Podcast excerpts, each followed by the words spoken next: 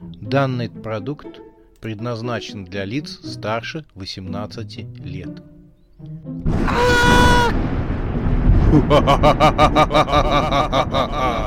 Пощекочи, нервишки. Матч Вурдалаков.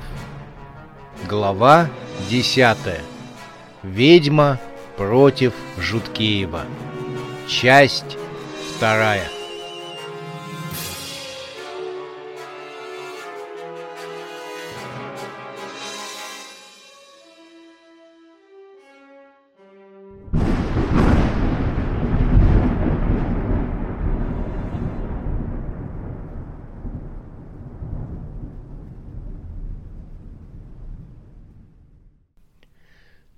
Мэр города, пригибаясь к земле, мчался прочь от особняка Бобровых.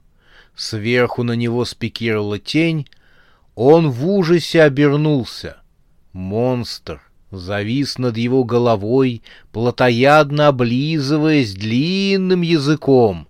Несколько капель машинного масла скатилось с пасти на лицо человека — «Вот гадина!» — закричал мэр. Он закрыл глаза, готовясь к тому, что машина-монстр откусит ему голову.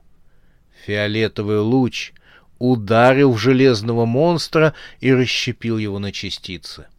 Мэр открыл глаза. Рядом с ним приземлилась летающая тарелка. Открылся шлюз, и показался увешанный оружием боцман — «Мы пришли с миром», — провозгласил он. «Добро пожаловать», — прошептал потрясенный городоначальник. Он возрился на небо, по которому клином летели журавли, только сами птицы выглядели странно, зеленые и уродливые. «Что за дрянь?» — пробормотал мэр, когда чудовища стали пикировать вниз на город. Боцман заметил нападение — «Эй, землянин, давай-ка к нам!» Он втащил мэра в летающую тарелку. Ведьма, кашляя и отплевываясь, выбралась из-под обломков стены, разрушенной летающей тарелкой. Кончик носа был испачкан. «Так, все я поняла. Началась война», — отметила Анжелла. «Нужно принимать меры». Она шмыгнула в разрушенный подвал, а оттуда поднялась на третий этаж в библиотеку. Здесь находился медный котел, его покрывали магические знаки. «Придется включаться в войну», — сказала ведьма. Она водрузила на голову остроконечную шляпу с обгрызанными полями, подняла метлу и опустила в магическое варево, которое булькало и переливалось всеми цветами радуги. Воздух возле особняка вздрогнул, и над полуразрушенным особняком возникло силовое поле. Летающую тарелку, зависшую над крышей особняка, отбросила невидимой силой в небо. Кувыркаясь, космический аппарат запутался в тучах. С трудом восстановив равновесие, листающая тарелка вновь ринулась в атаку, но фиолетовые лучи уже не могли пробить силовой барьер, который установила ведьма. Анжела была довольна результатом. «Теперь пора растревожить наш сонный городишко», — произнесла она. Ведьма прочитала заклинание, написанное на бумажке. Затем она смяла бумажку и кинула ее в бурлящий котел. В подземельях фабрики, где находились зеленые капсулы с чудовищами, защелкали электронные замки. Это стали открываться капсулы. Монстры полезли на свободу. Они заполнили коридоры подземелья и двигались к выходам наружу. Чудовища имевшие крылья, большие, кожистые, по вертикальным шахтам поднимались вверх. Их мощные тела срывали вентиляционные решетки. С гадким кличем монстры поднимались в небо. Возле владений Бобровых собралась толпа местных жителей. Вести распространились быстро. Все считали, что Анжелу должны арестовать за нарушение правил техники безопасности. Прошел слух, что Бобровы намеренно травили работников фабрики. Недовольные жители города собрались и ждали, когда выведут арестованную Анжелу, но, к их удивлению, вначале выбежал мэр, а за ним и начальник полиции, и другие члены комиссии. «Уходите!» — закричал мэр людям. «Срочно убегайте!» Над людьми возникла машина-монстр с плотоядной улыбкой. Жители бросились к домам, а за их спинами Вначале раскрылось силовое поле, а затем в небо взвились крылатые монстры. Зазвучали выстрелы. Это спецназовцы, которых предусмотрительно вызвал начальник полиции, открыли огонь по монстрам. Потайные люки в земле раскрылись, и на поверхность стали выбираться и нелетающие монстры. Они рычали, шипели, трясли чешуей. Зеленая слизь капала с их острых клыков — Полицейские открыли огонь, прикрывая отступление местных жителей. Ведьма смотрела на все это через волшебное зеркало и улыбалась. «Это даже хорошо, что все раскрылось», — говорила она себе. «Жить в тайне, как мой папочка, в течение полусотни лет я все равно бы не смогла». «Однако силы восполнить мне нужно», — сказала ведьма. Она спустилась на первый этаж и прошла в зеленый зал, где находился глубокий колодец. Накопленная от людей энергия из Токамака поступала именно сюда, в зеленый зал, прямо в сам колодец. Анжела расставила руки и насладилась поступающей энергией. «О, вот за это изобретение тебе, папочка, большое спасибо!» Она прикрыла глаза и сама себе сказала, «Не, правда, до этого я бы ни сама ни за что бы не догадалась». Даша наблюдала за ведьмой через полураскрытые двери зала. Убедившись, что ведьма занята тем, что разговаривает сама с собой, Даша стала пробираться по мраморной лестнице на третий этаж. Девушке удалось убежать от маньяка, в которого превратился Правдин. Она успела проскользнуть в особняк до возникновения силового поля. Из зеленого зала раздался громогласный хохот ведьмы, который прокатился по всему особняку. Даша вздрогнула. Она подумала, что ведьма обнаружила ее, но смех сменился бормотанием. Анжела опять стала вести диалог сама с собой. «Надеюсь, она долго будет занята», подумала девушка и продолжила свой путь. Проходя мимо стрельчатого окна, она увидела, что стая летающих монстров атаковала летающую тарелку. Кожистые крылья чудовищ прикрывали их от лучевого оружия инопланетян, лишь попадание в тело или в голову останавливало монстров. «Надеюсь, шеф и боцман справятся», — пожелала удачи инопланетянам девушка. — Даша хотела найти что-то вроде ведьмовской книги. Она знала или догадывалась, что такая книга должна быть у Анжелы. В ней наверняка должно быть имя рогатого демона. Библиотеку она обнаружила на третьем этаже. Дубовые стеллажи в несколько рядов окружали центр зала, где горела жаровня, а на ней бурлил котел с магическими знаками — Даша остановилась. Отблески пламени касались корешков книг. Она, как загипнотизированно, смотрела на название книг. «В этих книгах спрятано имя рогатого демона», — сказала девушка сама себе. Она прислушалась, не идет ли ведьма.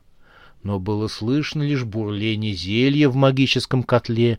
Где-то вдалеке были слышны взрывы.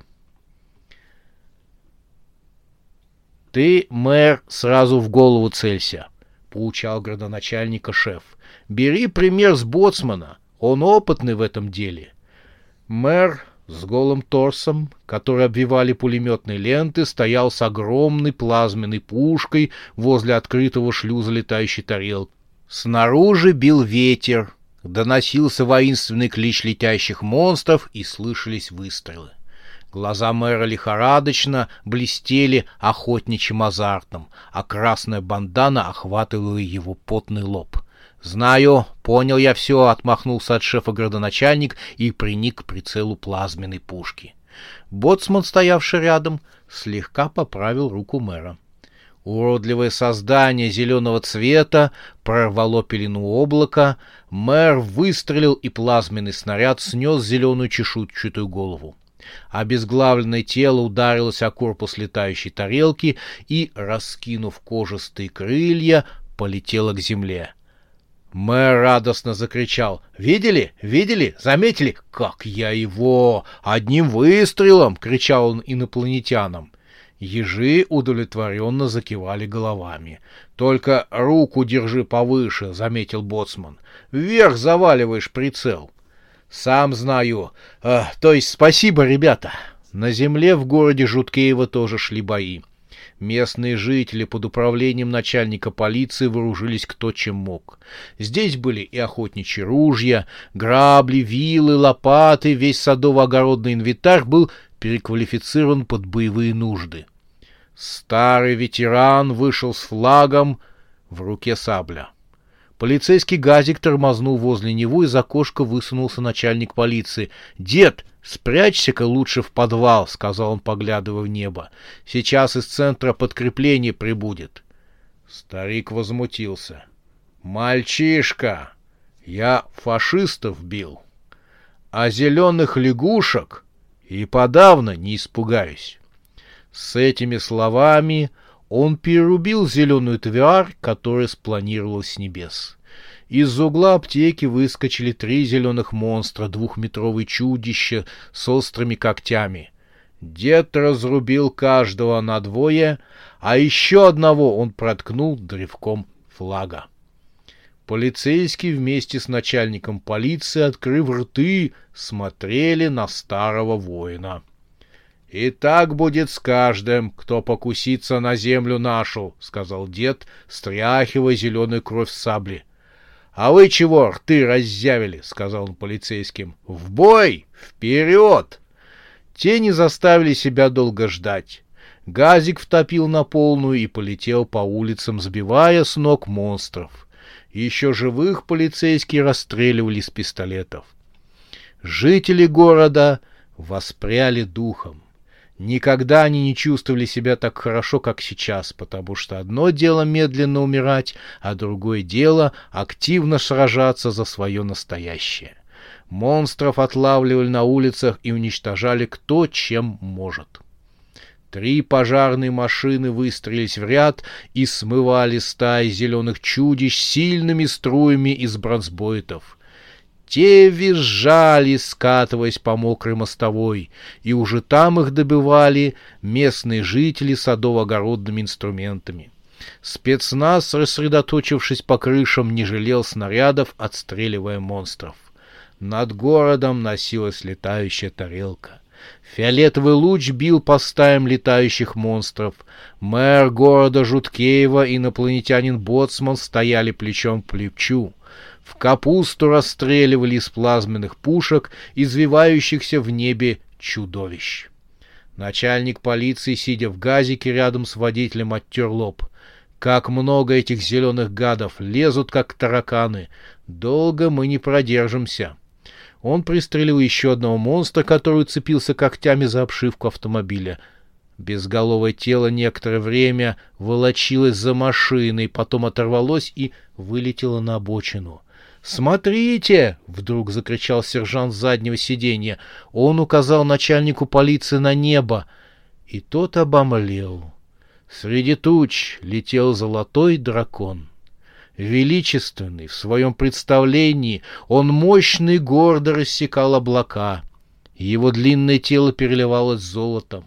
Само золотое свечение исходило от него, Величественная голова, украшенная ветвистыми рогами, с великодушной жестокостью взирала на мельтешащих в небе зеленых чудовищ. Дракон развернулся и мощным движением стал сбивать их вниз. Покалеченные, те с визгом устремлялись к земле, вытянув вперед судорожно сжимающиеся лапы. Золотой дракон начал наводить порядок в небе и на земле. Он нападал на монстров как в небе, так и на земле. Все люди смотрели на воинственный танец великодушного волшебного создания. Каждое движение этого танца становилось смертельным для гнусных зеленых созданий. Всех людей охватило чувство умиротворения и радости. В небе прозвучали раскаты грома, сверкнули молнии, и при ярком солнце на землю пролился дождь. Это был золотой дождь, который смывал зеленую кровь чудовищ с тротуаров города, прибивал самих монстров к земле, где они погибали. А еще золотой дождь смывал с душ людей отчаяние, печаль и злобу. И на смену обветшалой духовной блеклости в людях росло нечто новое, блестящее, здоровое и радостное. Мало кто заметил, что на спине дракона сидела маленькая девочка, которая смеялась. Она радовалась вместе с остальными людьми золотому дождю и хорошей погоде. Даша шла вдоль книжных полок. Она бегло просматривала корешки книг. Периодически она снимала с полки показавшуюся нужной книгу и пролистывала страницы. От темной стены отделилась высокая фигура и стала приближаться к девушке. В полутьме поблескивал остро отточенный нож. Даша скорее почувствовала, чем увидела, что за ее спиной кто-то есть. Она отпрыгнула в сторону, нож просвистел рядом, едва не достав девушку. Из темноты выступил маньяк. На его лице светился череп. Девушка отступила к середине зала, к жаровне с котлом. Маньяк молча двигался на нее, подняв над собой нож. Даша швырнула книгу, которую держала в руках в сторону жаровни. Книга упала рядом с огнем и открылась. Страницы с такой скоростью прошуршали, что поднявшийся от них ветер затушил пламя жаровни. Библиотека погрузилась во мрак. Даша растворилась в темноте — Лишь только череп светился на лице маньяка. Сам он потерял ориентацию и остановился. Было слышно, как недовольно урчит кипящее зелье в котле. Не зная, в какой стороне прячется жертва, маньяк двинулся наугад. Темноту впереди он протыкал своим ножом — но Даша словно действительно растворилась в темноте библиотеки. Наверное, она была где-то рядом, и очень хорошо был виден сияющий на лице маньяка череп. В отчаянии маньяк проговорил «Найду тебя!» «Потеряешь!» Голос Даши звучал рядом. Маньяк закрутился на месте, стремясь определить, где его жертва. Тогда он пошел на хитрость. «Найду ведь!» — вновь сказал он. «Потеряешь!» — голос девушки послушался совершенно с другой стороны. «Так считаешь?» «Ты читаешь?» «Хм. Говори со мной!» «Лучше молчи со мной. Боишься меня!» «Волков боятся, в лес не ходить». «Так лес, наверное, страшненький» том лесу праздник устраивали, весело было. Так праздник, наверное, жуткий был. На тот праздник клоуны пришли, смешили до упаду. Так клоуны, наверное, убийцы были. Из соседнего тюза артисты маски надели. Так маски, наверное, заколдованные, к смертям взывали. Те маски художники делали из Дома культуры. Так дом культуры, наверное, колдунов вертеп темный. Из кирпича светлого сложен, строители постарались. Так кирпич, наверное, в адских печах обожжен троллями. В магазине куплен, таджики делали. Так магазин, наверное, секс-шопом был. Шоп или не секс, только там сантехника в подарок досталось. Маньяк замер. Врешь. Это где такое? В том магазине, что из масок сделан во время праздников, что время лесное показывает, когда клоуны по улицам прошлись. Чего? Какие клоуны? Чего-чего, говорю, клоуны, что с кирпича наелись, когда лес продавал художников, когда тюз маски напялил и на праздник поскакал. Хоть и не дом культуры, а шоп. Что еще за шоп? Тот шоп, который праздник в маске устроил и в светлый кирпич обратился, с клоуном не породнился, а лес тут и ни при чем, тут сантехника как прыгнет. Какая сантехника? Какие клоуны, ты вообще о чем? Не понял? Так слушай сначала. Маньяк выронил нож и, воздев руки вверх, заорал а, Даша спрыгнула со стеллажа, и прежде чем маньяк успел развернуться к ней лицом, она успела снять с его спины полоску бумаги с магическим текстом. Ее прицепила ведьма. И как только заклинание было порвано Дашей, маньяк упал на мраморный пол и стал корчиться. Его конечности уменьшились в размерах, рисунок черепа, источавший свечение, стал блекнуть, туловище становилось тоньше, и в скором времени перед Дашей лежал Правдин.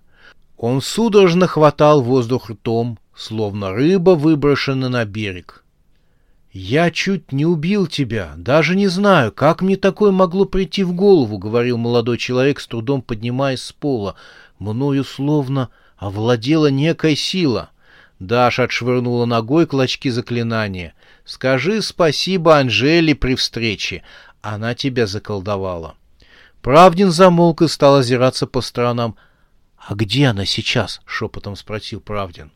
«Была внизу, в зале». Правдин боязливо посмотрел в темноту, а она не может этого. В общем, она не может выскочить на нас из... из темноты. Почему не может? А может, она же ведьма?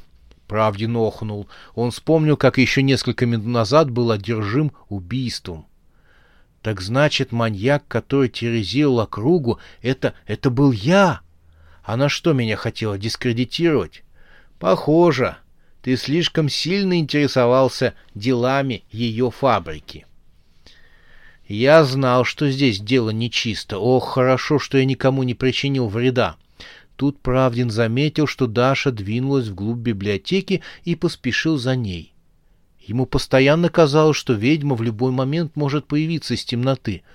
«Как ты только видишь в этой темноте?» — удивился Правдин. «Привыкла». «А что ты ищешь? Куда пошла? Мне нужна книга, и, похоже, я ее увидела. Она старая и на самой верхней полке стеллажа. Ничего не вижу. Подсади меня, пожалуйста». И как только Правдин стал помогать девушке забраться на стеллаж, огонь в жаровне вдруг самостоятельно вспыхнул. Котел вновь забурлил. Правдин чуть не выронил девушку. Оба замерли. Они поняли, что ведьма пришла и находится в библиотеке, просто прячется за стеллажами. Она специально не появляется, чтобы нервы как канаты натянулись у Даши и у Правдина. На девушку и молодого человека сверху посыпались книги. Они с криком отпрянули в сторону. Упавшие книги собрались в две человекоподобные фигуры.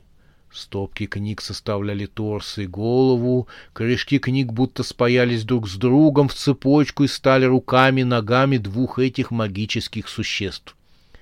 Ведьма расхохоталась рядом с молодыми людьми. Даша вздрогнула, и правдин ценой неимоверных усилий удержал себя в руках.